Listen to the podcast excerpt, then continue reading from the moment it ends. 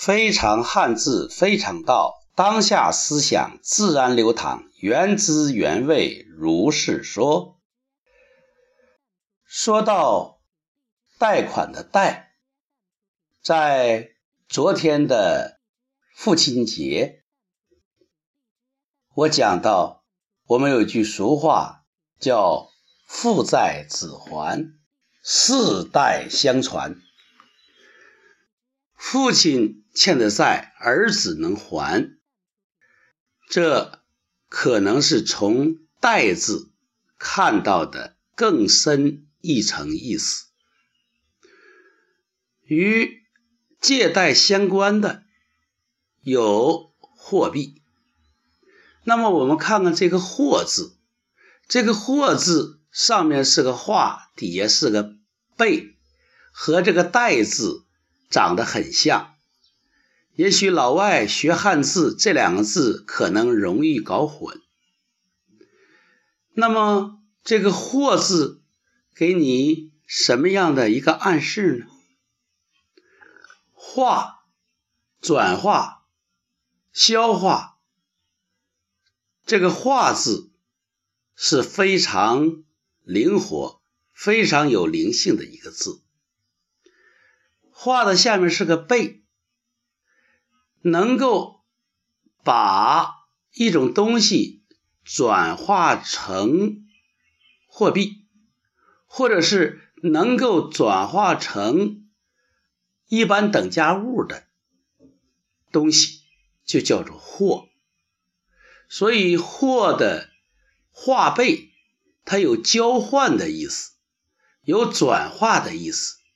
如果你手中有货，这个货都是能够转化为货币的。我们一般讲说，这个人肚里有货，就说这个人脑子比较聪明，他能够学到有用的东西。什么叫有用的东西呢？就是这个东西说出来能用，能转化成货币。所以我就说。大家看这个“货”字，就要有一种买卖、交换的这种意识。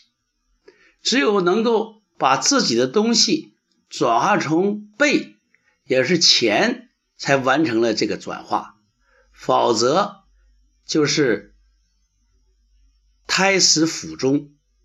哎，也就是马克思说，就是完成不了。从使用价值到交换价值的这一惊险的一跃，那是摔坏的不是商品，摔坏的是资本家。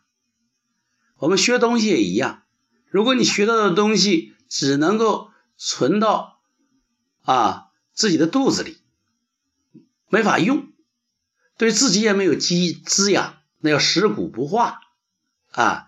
你的肚子顶多就是。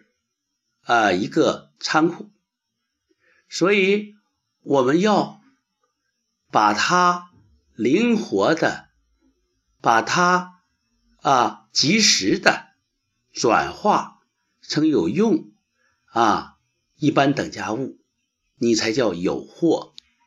这一点不知道你认同吗？